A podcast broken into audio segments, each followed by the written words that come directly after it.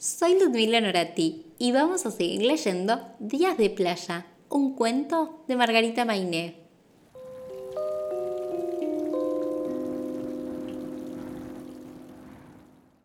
Capítulo 11 Cuando volvieron de la playa, Fernán solo pudo bañarse, comer los fideos que hizo su mamá y quedarse dormido en el sillón. Estaba muy cansado. Por la mañana se levantó temprano y empezó a repetir, ¿cuándo vamos a la playa? ¿Cuándo vamos a la playa? ¿Cuándo vamos a la playa? Así fue que salieron sus papás otra vez cargadísimos de cosas, pero primero tuvieron que buscar un negocio para comprar unas hojotas nuevas para Fernán. En la playa estaba Malena con su familia, así que pusieron las sombrillas cerca y los chicos empezaron a jugar. Ni se acordaban de los pozos. Se mojaron, se secaron, quisieron tomar algo y después comer, y después tomar otra vez porque los que comieron les dio sed jugaron a la mancha, levantando arena que al papá de Fernán le entró en el ojo y se lo dejó todo colorado.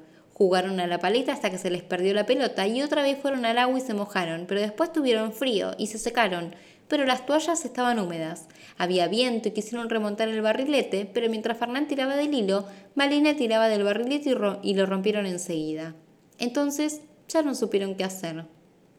¿Por qué no hacen un pozo? preguntó el papá de Malena y aunque la mamá de Fernán no estaba de acuerdo, allá fueron los chicos con sus dos palas a cavar un pozo, esta vez cerca del mar. Así los papás podían verlos mientras tomaban mate y sol, que son dos cosas que se pueden tomar al mismo tiempo. Imaginen que si Fernán solo había podido hacer un pozo tan profundo el día anterior, entre los dos, a los pocos minutos, tenían uno enorme. También habían hecho una montaña con la arena que había salido del pozo y que los ocultaba de los ojos de su mamá. El pozo crecía y crecía, pero era un poco distinto. Este pozo se estaba llenando de agua. ¡Encontramos agua! gritaron contentos los chicos, y las madres festejaron desde sus reposeras.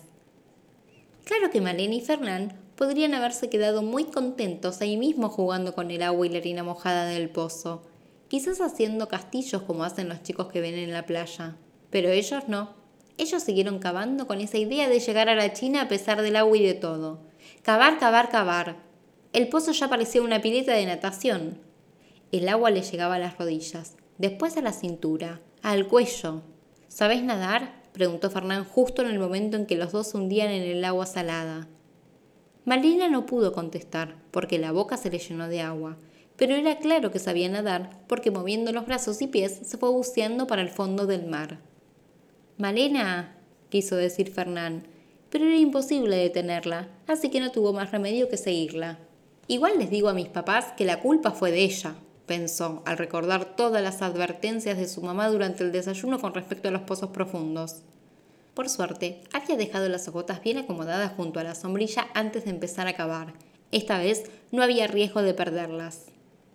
¿Qué les pasó a Malena y a Fernán en el fondo del mar? En el capítulo siguiente podrán saberlo.